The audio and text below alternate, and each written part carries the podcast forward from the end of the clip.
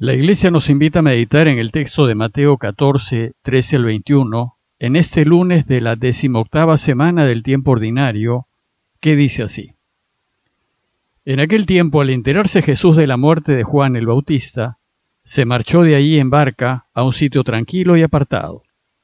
Al saberlo la gente, lo siguió por tierra desde los pueblos. Al desembarcar, vio Jesús al gentío, le dio lástima y curó a los enfermos. Como se hizo tarde, se acercaron los discípulos a decirle, Estamos en despoblado y es muy tarde. Despide a la multitud para que vaya a las aldeas y se compren de comer. Jesús les replicó, No hace falta que vayan, denles ustedes de comer. Ellos le replicaron, Pero aquí no tenemos más que cinco panes y dos peces. Les dijo, Tráiganmelos y mandó a la gente que se recostase en la hierba, y tomando los cinco panes y los dos peces, alzó la mirada al cielo, pronunció la bendición, partió los panes y se los dio a los discípulos. Los discípulos se lo dieron a la gente, y comieron todos hasta quedar satisfechos, y recogieron doce cestos llenos de sobras.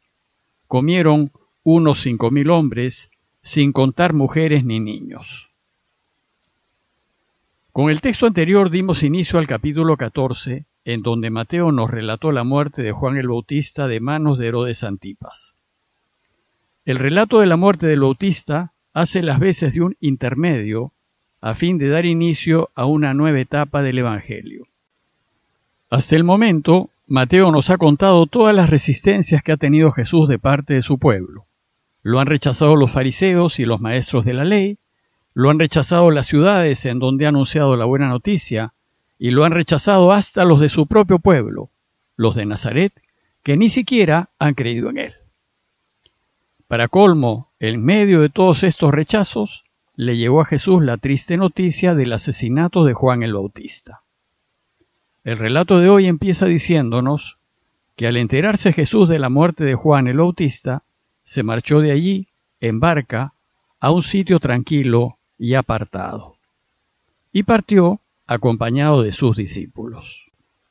Parece que Jesús buscó la soledad y el silencio no sólo para guardar duelo por Juan, sino también para revaluar todo lo que ha venido haciendo y definir una nueva estrategia que le permite extender el reinado de su Padre. La decisión de Jesús en adelante será concentrarse en sus discípulos y a ellos enseñarles los misterios del reinado de su Padre para que hagan de intermediarios.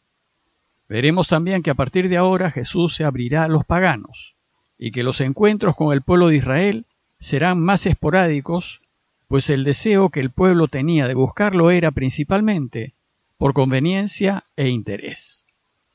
El relato de hoy nos cuenta el primer e inesperado encuentro que Jesús tiene con la gente. Nos dice Mateo que cuando la gente se enteró que Jesús había partido en barca a un lugar tranquilo y apartado, lo siguió. Dice el texto que al saberlo la gente lo siguió por tierra desde los pueblos. Y por eso, cuando Jesús desembarcó, dice el texto, que vio el gentío que lo esperaba, le dio lástima y curó a los enfermos. Evidentemente el hecho de que la gente lo haya seguido por tierra y haya llegado antes que él al sitio donde atracó su barca, es una alegoría, y lo que busca es indicar el deseo que la gente tenía de que los curase, pues es imposible que alguien rodeando el lago llegue antes que otro que lo cruce en barca. El hecho es que este encuentro se sitúa en la orilla occidental del lago, en territorio judío. Sin embargo, Jesús, no obstante saber que lo buscaban por interés, y para ser curados, se conmueve ante el sufrimiento de la gente y la atiende. Dice el texto que le dio lástima, que sintió compasión de ellos y los curó. Este gesto nos recuerda la promesa que Dios hace a su pueblo de no abandonarlos y que nos relata Isaías 49:13. Aclamen cielos y exulta tierra prorrumpan los montes en gritos de alegría, pues el Señor ha consolado a su pueblo y de sus pobres se ha compadecido.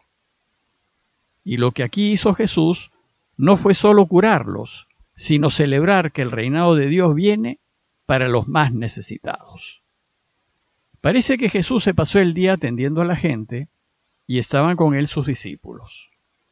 Dice el texto que como se hizo tarde, se acercaron los discípulos a decirle, Estamos en despoblado y es muy tarde. Despide a la multitud para que vaya a las aldeas y se compren de comer. Los discípulos se preocupan de la gente, que se ha pasado el día sin comer, y conscientes de que no podían atenderlos, le dice a Jesús que despide a la gente para que vayan y se las arreglen como puedan. Pero para sorpresa de ellos, Jesús les contestó, no hace falta que vayan, denles ustedes de comer. Este pedido de Jesús se salía de toda lógica, pues se trataba de una multitud a la que había que alimentar, unos cinco mil hombres sin contar mujeres ni niños, dice el texto.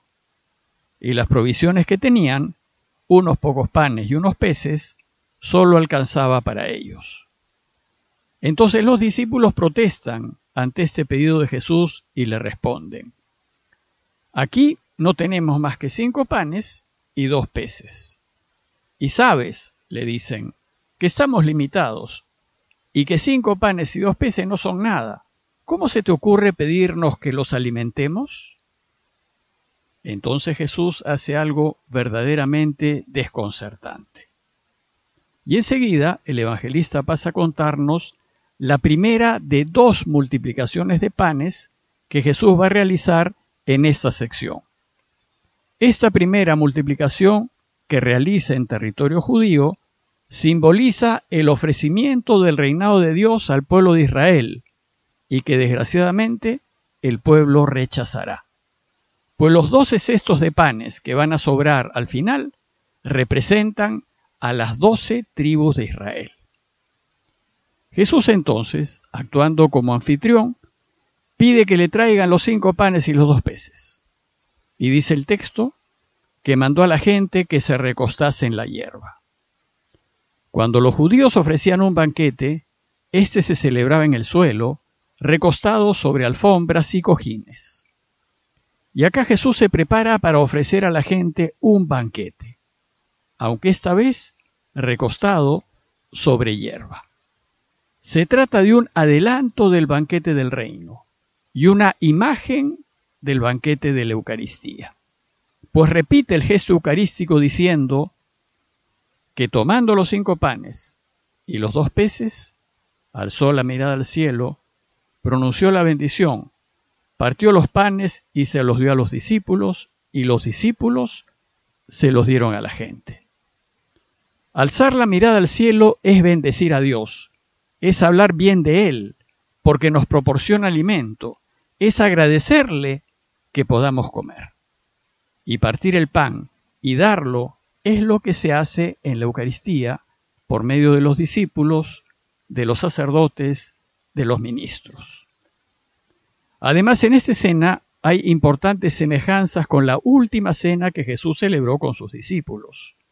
Ambas son una anticipación del banquete mesiánico, ese gran banquete eterno que nos espera a todos los suyos cuando Él venga a reinar y que nos anuncia Isaías 55, 1, 2 diciéndonos, todos los que tengan sed, vayan por agua, y los que no tienen plata vengan, compren y coman, sin plata y sin pagar vino y leche. ¿Por qué gastar plata en lo que no es pan y su jornal en lo que no sacia? Háganme caso y coman cosa buena y disfrutarán con algo sustancioso. El resultado, dice el texto, es que comieron todos hasta quedar satisfechos, hasta hartarse. Este hartazgo simboliza la bendición de la alianza, la satisfacción total. Y nos recuerda cómo Dios alimentó a su pueblo en el desierto. Aquí el relato no habla de desierto, sino de despoblado, como nos lo relata Éxodo 16, 4 al 12. El Señor dijo a Moisés, Mira, yo haré llover sobre ustedes pan del cielo, el pueblo saldrá a recoger cada día la porción diaria. Así le pondré a prueba para ver si anda o no según mi ley, pues Dios nunca olvida a su pueblo. El relato termina diciéndonos que los discípulos recogieron doce cestos llenos de sobras. Los canastos llenos de sobras representan la abundancia de la bendición de Dios para todo el pueblo de Israel, siempre que sigan sus caminos y guarden sus preceptos. El relato concluye con el dato de todos los que comieron. Dice el texto, comieron unos cinco mil hombres sin contar mujeres y niños. Esta era la manera habitual de contar a los miembros del pueblo de Israel mientras estuvieron en el desierto. Por ejemplo, Éxodo 12:37 dice, Los israelitas partieron de Ramsés, unos seiscientos mil hombres de a pie, sin contar los niños. Y es un reflejo de la cultura judía de ese entonces, en donde ni los niños ni las mujeres tenían valor alguno, solo contaban los hombres. En conclusión, los invito a considerar lo siguiente. Primero preguntarnos, ¿por qué buscamos a Jesús? ¿Lo buscamos interesados en procurar que su Padre reine para que este mundo sea mucho mejor? ¿O lo buscamos por conveniencia o para sacar algún beneficio personal? Y segundo, preguntarnos, ¿qué hemos hecho ante las necesidades de la gente? ¿Cuál ha sido nuestra reacción? ¿Que se las arreglen como puedan? ¿O hemos intentado ayudarlos a resolver sus problemas? Pidámosle a Dios que nos dé su gracia para ayudarlo a que reine, viviendo rectamente y procurando ayudar a quienes están próximos a nosotros a resolver sus problemas. Parroquia de Fátima, Miraflores, Lima.